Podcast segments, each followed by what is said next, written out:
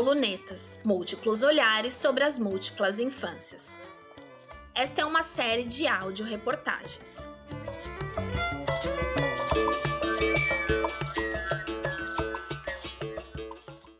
De novo, o papel da repetição no desenvolvimento infantil.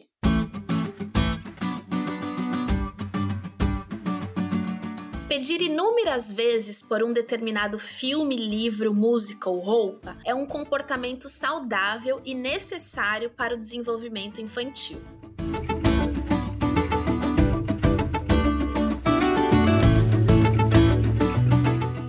Criança vestida de princesa sabe todas as cenas, falas e músicas do filme. Ela já o assistiu dezenas de vezes. Já a outra tem certeza de que está pronta para salvar o mundo quando usa a fantasia de super-herói. Por isso mesmo a veste a dia após dia. E quando a roupa é lavada é um chororô. Há também os que, mesmo não tendo sido alfabetizados, sabem de cor tudo que está escrito nas páginas de seu livro favorito, aquele que é lido rigorosamente todas as noites. E não ouse pular nenhum trechinho sequer, eles apontarão a parte faltante. Por trás de todos esses costumes frequentes, existem não apenas pais e cuidadores que podem estar cansados de consumir, ainda que indiretamente, o mesmo conteúdo diariamente e, por vezes, mais de uma vez ao longo do dia. Mas principalmente crianças que estão conhecendo o mundo e se desenvolvendo intelectual e emocionalmente através dos comportamentos revividos. Cristiane de Oliveira Coelho, professora de ensino infantil em Salvador e arte educadora, especialista em psicopedagogia e alfabetização com práticas em afroperspectivas, afirma que pesquisas apontam a importância da repetição no desenvolvimento infantil, tanto no campo emocional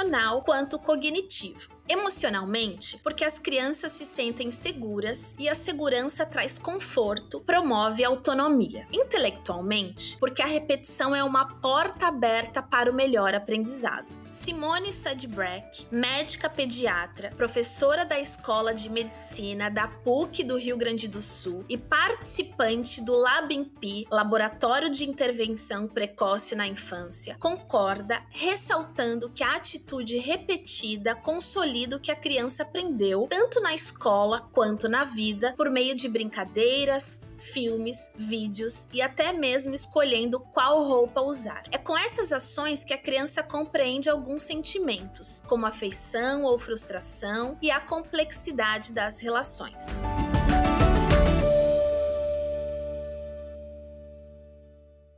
Percepção de mundo.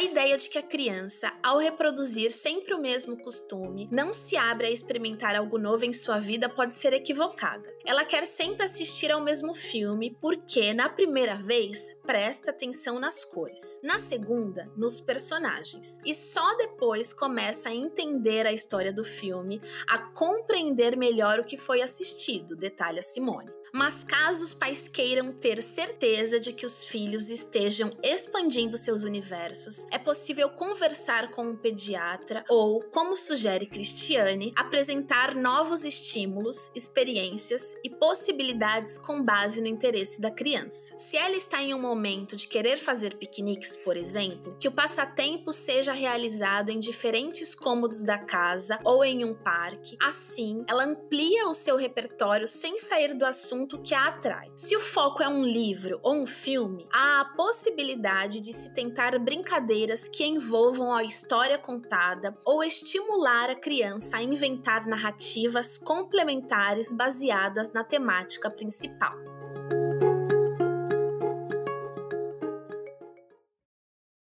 Busca por segurança.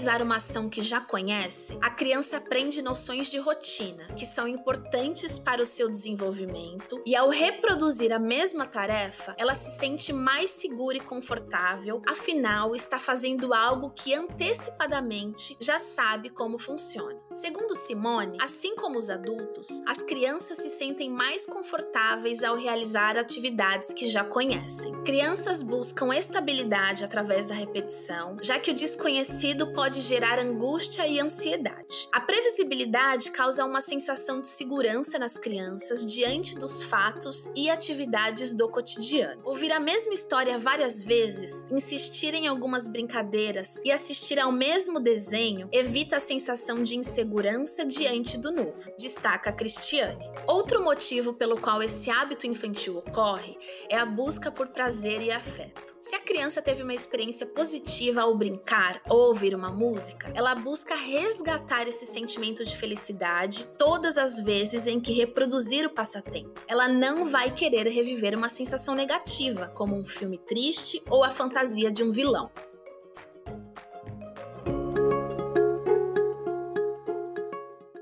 Repetição e aprendizado.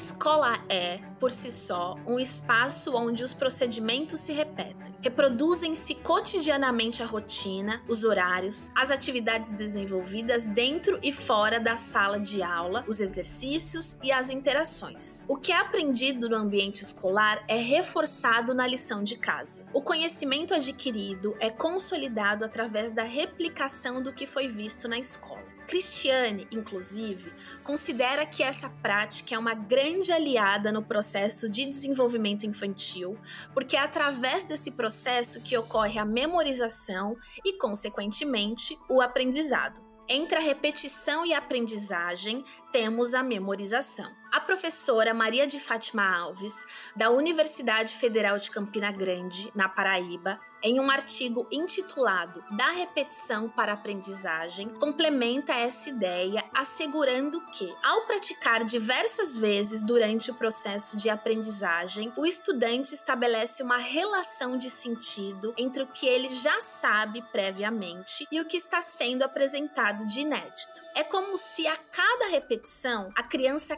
acrescentasse camadas extras que ampliam o seu conhecimento.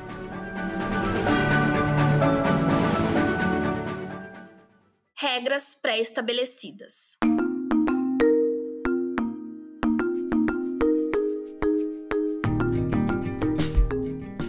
Criança escolhe usar frequentemente a mesma roupa, ela também está aprendendo sobre autonomia e independência. No entanto, não é sempre recomendável deixar a criança fazer suas próprias escolhas. Nem todas as ocasiões serão propícias para o uso de fantasias ou para a realização de alguma prática frequente da criança. Nessas situações, o indicado é que pais e filhos estabeleçam combinados antecipadamente. No caso das fantasias, por exemplo, Simone aconselha explicar que aquele não é o momento de usá-la e oferecer duas opções de vestimenta adequadas para que a criança faça uma escolha. Assim, a ideia de autonomia é incentivada, mesmo não sendo a roupa que a criança gostaria de usar cotidianamente. O mesmo pode ser feito com os demais comportamentos repetitivos. Não é recomendado proibi-los, já que essa é uma fase que tende a passar naturalmente, mas é possível estabelecer regras de horários ou duração em que ocorre.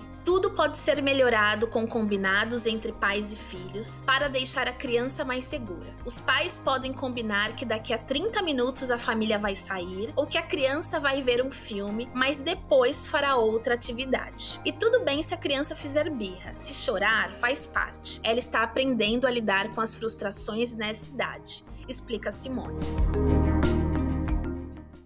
quando a repetição deixa de ser saudável.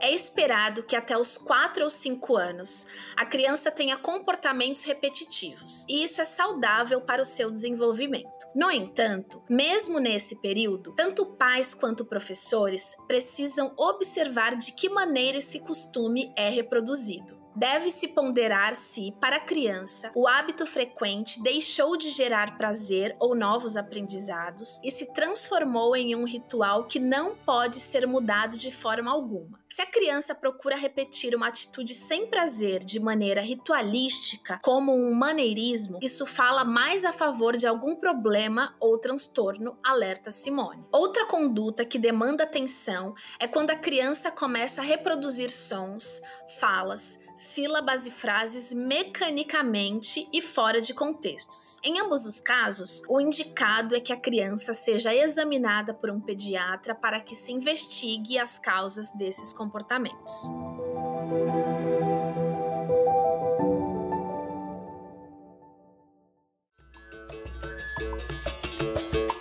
Acesse lunetas.com.br.